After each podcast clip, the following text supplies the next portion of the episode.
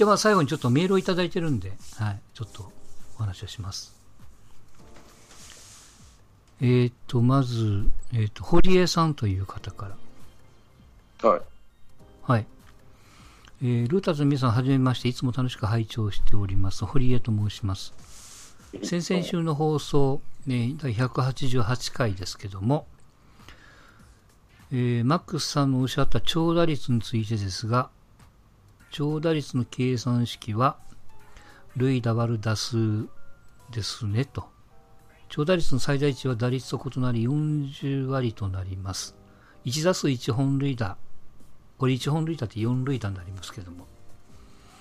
の場合、計算式が4割1になるんで、長打率は、えー、ジャスト4.00。40割となります。つまり長打率5割の近本の場合、1打数あたりの塁打数の期待値が0.5塁打となり、1塁に到達するには2打数必要ということになりますと。気になった点は以上です。これからも配信楽しみにしております。追伸ですが、この番組の配信を聞いて3月に携帯の格安 SIM から大手 S 社に変えました。相見積もりで9万円ほどキャッシュバックしていただけました。ジャンコさんありがとうございましたという。はい。相見積もり万歳やね。ということでございますが。そうなんですよ。あのー、塁打っていうのは、その長打率、ここでも言いましたけど、僕も知ら知りませんでしたが、うん、えー、ヒットを打った中の長打の比率と勘違いをしておりましたけども、実は塁打数割る打数なんで、1打席1打数あたりの期待される、さっきの、えー、この方の堀江さんのおっしゃる長打率5割の近本の場合は、期待される離脱が0.5類だということで、これをすごろくに直すと、1塁までの半分までいけるっていうことですね、1打け立つと。っていうことで解釈が難しいんで、まあ、イメージ的にはっていう話をしたと思うんですけど、うん、要はあの僕の言ったその0.5類だと、もう一つ言うと、えー、本来もともと私らがイメージしてるのはヒットの中での長打の比率みたいなイメージがあるんで、うんうん、1本ヒット打ったらその中で長打の比率がどんだけあるのと。まあ、そういうイメージがあったんで、それに近しい計算式というか、単純に、例えばこの近本の場合は、ちょっと細かくなりますけども、126打数40安打で、えー、実は打率が3割1分7厘の長打率が5割なんですよ。結構なもんですな。うん、40本ヒットのうち、えーと内野安打も含めた単打が28、二塁打が5、三塁打が3、本塁打が4と。で、これを、えー、じゃあ、ヒットの中での長打の比率っていうのをこうざっと弾くと、えー、っとね、1.575って出るんですよ。はい。要するに、1本ヒットを打ったら1.5塁打期待ができるっていうことなんです。うん。そうやね。うん、でも、長打率の計算式からいくと0.5っていう、まあ、あの、5割なんで。うん、で、えー、ここからちょっとあのややこしいですけども、えーと、本塁打が4塁打というわけじゃないですか。うんうん、だからこの方も言われてる、えー、1打数1本塁打っていうのが4塁打になるんで、長打率は40割になるわけですよ。うん、でも確率上、その40割っていうのはありえないんで、うん、パーセンテージで言うと100%があの1じゃないですか、うん、うん、それを考えるとこの乱暴なあれですよ。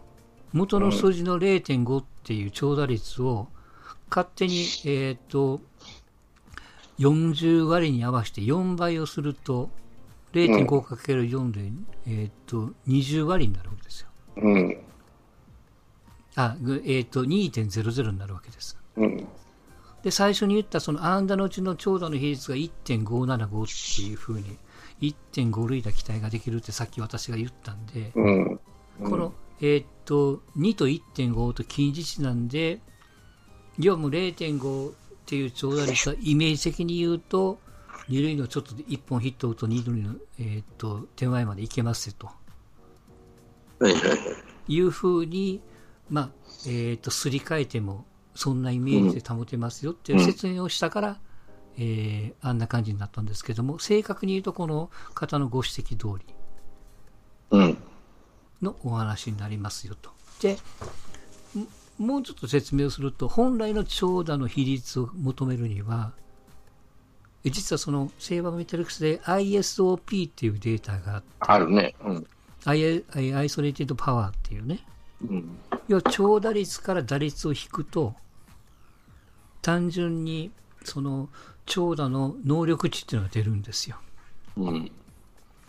えー仮にその打率が、えー分かりやすく100打数、えー40安打とするじゃないですか。4割。打率4割ですよ。うん。で、この40本が全部単打としますよね。うん。これ長打率の計算式に合わせると、これも長打率も4割なんですよ。あうん。で、長打率から打率いくと ISOP の打率はゼロです。うん。はい。全然長打打ってねえじゃんって打っ話てないと。はいはい。で、これ、あの、同じように、100打数、えーっと、20本二塁打打ってますよと。うん。100打数20安打、そのうちの20本全部二塁打だとすると、打率は2割なんですよ。うん。でも長打率は4割なんですよ。さっきの40シングルヒットを打ってる人と長打率はイコールなんですけど、ISOP はえー0.4-0.2なんで0.2っていう数字になるんですよ。うん。同じ理屈で100打数10安打、その代わり10本全部ホームランを打ったとしますよ。うん。これ打率は1割ですよ。100打数10安打なんで。でも長打率の打つと4割なんですよ。うん。全部一緒ですよね。40のヒットを打とうが、20本ツーベース打とうが、10本ホームランを打とうが、全部4割です。うん。うん。うん。でもこの差額を弾くと0.3なんですよ。0.4-1で。0.1で。うん。で、この ISOP の目安が、えーと0.2で優秀だと。うん。0.25で、えーチームリーグのトップクラスと。うん。平均値が0.15と言われてるんです。うん。で、今現在の ISOP のセリーグのうん。規定打数クリアしてる人の順番に並べると、うん。一番いいのは0.31の坂本なんです。やっぱそうやろな。うん。2番目が、えーさっきちょっと話に出たヤクルトの村上なんですよ。うん。0.305。うん。まあ打率はもちろん打率はも低いですよ。もちろん。だから長打率、長打のだ回数が多いわけやね。多いわけです。はい。3番目が筒子、4番目が鈴木誠也、5番目が外、6番目がバレンティン、7番目が山田哲人と。で、この山田哲人までが0.25オーバーなんですよ。で、山田哲人の次は丸0.22。広島のバティスタの0.21。ビシエドの0.208。岡本の0.206。阪神の大山の0.203。ここまでが0.2以上の選手です。うん。だからこうやって並べると確かに打率は低いけども長打を打ってる人のイメージがそのまんまですよね。なるほどね。だからまあそのれ ISO っていう数字はその長打力、長打率じゃなくて長打力っていう風にイメージをした方がいいかもわかんないです。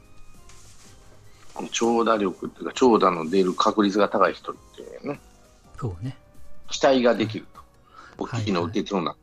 うん、当然その前にはそのヒットを打てる確率っていうのがくっついてもあるからね、その中での話ですから単純に村上が0.3あるけどもでもヒットを打てる確率が0.2割3分ぐらいになって、うん。それと坂本の3割何分と比べるとまた別やろっていうまあねる、わけですよね。だから坂本は今年の坂本がとんでもないかということですよ。とんでもない話だけどね、今。うんむちゃくちゃやで、あ。れ。うん、っていうことですよ。怪我せんかなとう、んそれが心配やなと。はい足痛いとか言い出したらしいからね、うん疲れが溜まってきたと。ふくらはぎ。はいそれがまあ、という一番怖いです。あの、えー、モフリアさんからのご指摘は、まあ、おっしゃる通りと、はい、いうことでございました。あそえっ、と、もう一通ですけども、えっ、と、おいよさんから、えーこのメールが読まれるときにはもう年号が令和になっていると思いますが、皆さんが歩んでこられた平成という時代を漢字一文字で表すと、どうなりますかと。ぜひ理由回して語っていただけると嬉しいですというメールをいただいてますが、まあ、これ、先には私、あの、いただいてるんで、私から先に言っちゃいますけども、はい、どうぞ。これあの、えっと、もう前回ジャンコさんと話をして、冒頭のね、雑談で話をしてましたけども、まあ、平成元年にうちの息子が生まれて、うん。うんえーっと、令和、あ平成の終わり具合に、まあ、息子が親になってってことは、私に孫が生まれたってことですから。うん。うん。うん。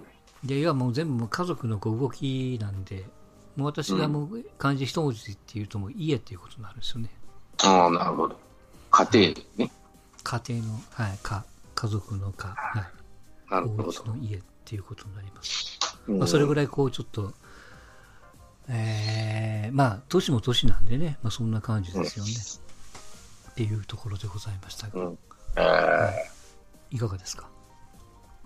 僕の場合はね、まあ、パ今パンと思いついたのは、あの、なりわい業ね、業。なりわいっていう、業務の業。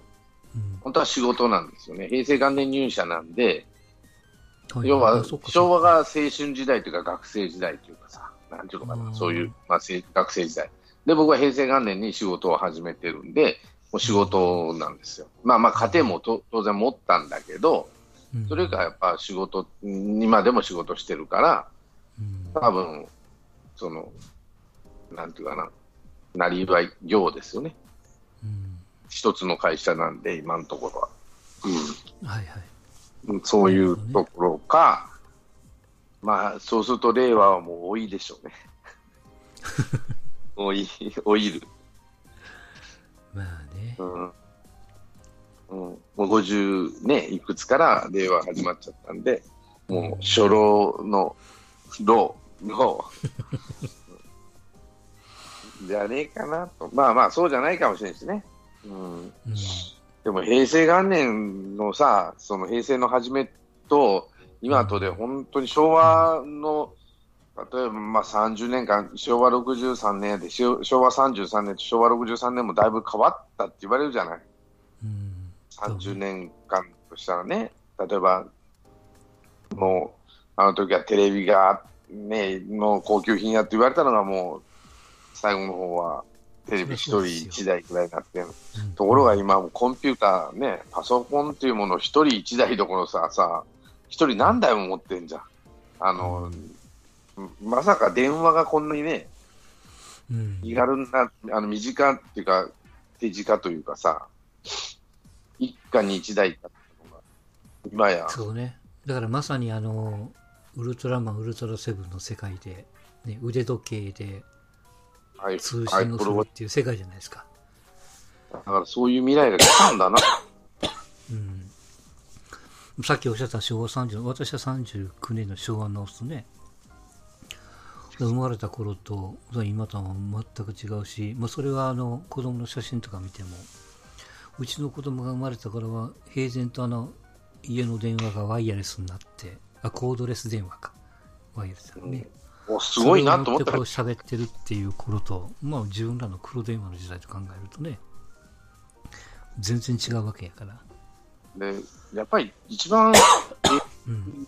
まあ後半の方で一番印象に残るのは、うん。携帯電話っていうか、その iPhone そうね iPhone じゃない、まあ、スマホをはじめとするさ、うんコンピューターっていうか、その人のつながり、よくも、うんあの、いい意味でね、はいはい。違うつながりを、こう、なんていうかな、広げさせたっていうかな、今まで与えられたものしか見ないじゃん。新聞だ、テレビだ、ラジオだっていうもので、情報を得て、あなんていうか、そこでしか、その、自分の生きる道っていうか、あの、知る情報がなかったのが、インターネットっていう、その、まあ、毒にもならない薬にもなるんだけど、こういうものっていうのはね、テレビもと一緒で、今まで知らなかったこととかっていうのが一気に見れるようになったから、まあまあ、もうもう少ししたら過渡期にな、過渡期が来て、精査されるんじゃねえかなと思うけどね。だまあ、それはあのね、良し悪しがあるけども、いやいつでも情報が手に入るから、覚える必要がなくなったわけじゃないですか、まず。メモらなくていいというか、分かんなかったらまた探したら聞きゃいいと。電話番号はそれそれですよね、もう。相手の携帯の電話番号なんか覚えてないでしょ？もうメモだよね。メモじゃない、なんていうのかな。メモリーするっていうかさ、それさえしない。まあ、LINE だもん。あ LINE で電話しちゃうね、だから電話番号なかっても通じるんやもんね。インターネットというネット環境さえあれば、うんもう最もう何でもできるじゃない。いや、逆になくなったらもう大変なことになってくるやんか。そうね。うちの会社もこの前そうやったけど、ぶっ壊れたらもう大変なことになったよね。うんうん。って考えると、支配はされてはつつあるけど、片っぽでうん支配してるってわけじゃないけど、なんていうのかな。うん、あの、そういうものにも利用できるようになってくるっていうかさ、今までできなかったことができるようになったし、うん、だからこれをもっと活用していくことによって、うん。そんな悪い世の中じゃないような気するけどね、日本の場合はね。で結局ここでまたそのある種のそのまあ格差とは言いませんけどもうまく使える人と、まあ、そうでない人というか。だからその情報弱者ってよく言うじゃない、情弱。うん。との差がどんどんどんどん開いていくけど、逆に情報弱者を救う手立てがどんどん出てくるんじゃない。例えば、今までコンピューターって10年前だったらパソコンの前に向かって触んないとインターネットってつつながんなかったけど、今はもうスマホさえ持ってや、ね、なんとでもなるじゃん。Google でも見れるしさ、調べることは簡単にできるじゃん。しかも音声でね開けるからね、うんで、さらにどんどんどんどん進化していくわけじゃん。地図だって持たなくても済むわけじゃない。うん地図が読めない、どうしようなんて言わなくても済むわけじゃない。うんその代わりだから覚えなくなったでしょ覚えなくなったね、これがまた。本当に。まあだからそう覚えないことが別に悪ではないけども、うん、そういう利用の仕方を知っていって、さらにどんどんどん AI が出てきたら何にもしなくてもさ。うん、だからまあ要はその自分でこれもねよく言われますけども情報過多なんでいかにこういらない情報を捨てるかというかいらない情報とか、か、正しいか正しくないかをしっかり見極めるか。うんほっといてもみ目の目に入ってくるわけじゃん、情報は。うんでもその人が情報を処理できる能力数っていうのは限られてるから、そううん、それが大変ということですよね。だってこの前、この前に限らんけどさ、最近電車乗ってスマホいじってない人の数を数える方が簡単じゃない。うん、本当新聞とか雑誌読んでる人が少ないでしょ。読んでまあ、まずスマホ見てますよね。うん、まあもちろんこうスマホで。小説読んでるとかって場合もあるけども、うん、大概ゲームしてやがる。そうね、新聞読んでる人間が本当に少ないもんね。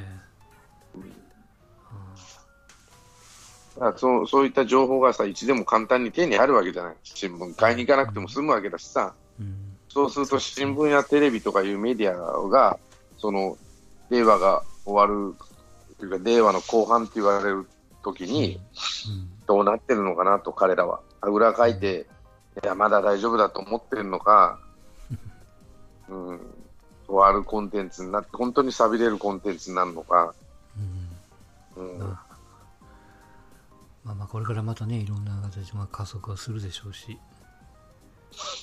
テレビはテレビでうん、残ると思うけどな。そうね。だからもう本当にもう分担されるんじゃない？そのポジション別に。うん。うん。だと思いますよ。まあそんなはい。年後の話です。おいよさんもはい。すみません。いつもすみません。ありがとうございました。はい。というはい。今回のはい配信でございましたけども。はい。えー、とついこのゴールデンウィーク最中に、まあ、おお声掛けをいただいてあのザボさんの番組にちょっとよ呼ばれてねキャンキャン中世だったかな。もともとあの、い野球の雑談しましょうって言われて行ったら番宣生ってことになってちょっとお話をしましたが、まあ、そこであのえーっと、本郷野球教室改め、うん。草野球を笑うなっていう番組をされてるね、小島さんっていう方はとご一緒になって、まあ、ちょっとお話をさせていただきましたけど、い。うん。まあ、その小島さんもこの番組をお聞きということで、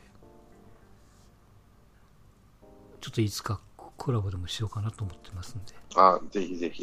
よろしく。はい、また、はい、いろいろあの、ちょうど年代が私より一つ下ということで、あ、そうなんですか。はいいい、いい、近いいい。なるほど60 1960、えー、5年生まれとおっしゃったかな。昭和40年ね。うん。なんで、見てる野球とか、えーその辺もこう非常に近しいということでしたんで、はい。また何かの機会に、はい、お世話になろうかと思いますんで、ぜひぜひ。多分これを聞かれてるかもわかりませんが、はい、いずれオファーをさせていただきますので、またよろしくお願いしますと。まあ、ザンボさんにもお世話になりましたということで、うん。はい。という感じでございました。なんか、なんかありますか？いや、ないです。いいですかね？はい。疲れてますか？ゴールデンウィーク明けて。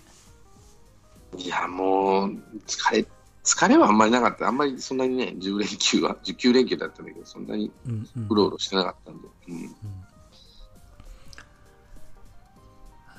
どうですか？休みはこれぐらいでいいですか？もっと短くていいですか？もう5連休2回にしてくんないかね。負けてほしいよね、もうね、本当ね。もうそんなにいらんわ。しんどいね、おじさん。うんうん。やることないし。家に、家に、ほとんど家におったでしょ？家というか。いや実家というか遊びに行ったんが1、2、1、2、3、4、4日ほど行ったかな。うん。うん。遠出？遠出って、まあ、京都とかね、こっち来たり、あっち行ったりと、んな感じですけどね。はいそうか、そうか。拠点が2つやからね。うん。うん。はい。東京も行きましたし。はい、ではまた、はい、また近々京都で飲みましょう。はい。先日はお疲ああ、れぜひぜひ様でござい。いえいえ、お疲れ様でした。ありがとうございました。はい。では今日はこれで終わります。お疲れ様でした。はいどうもありがとうございました。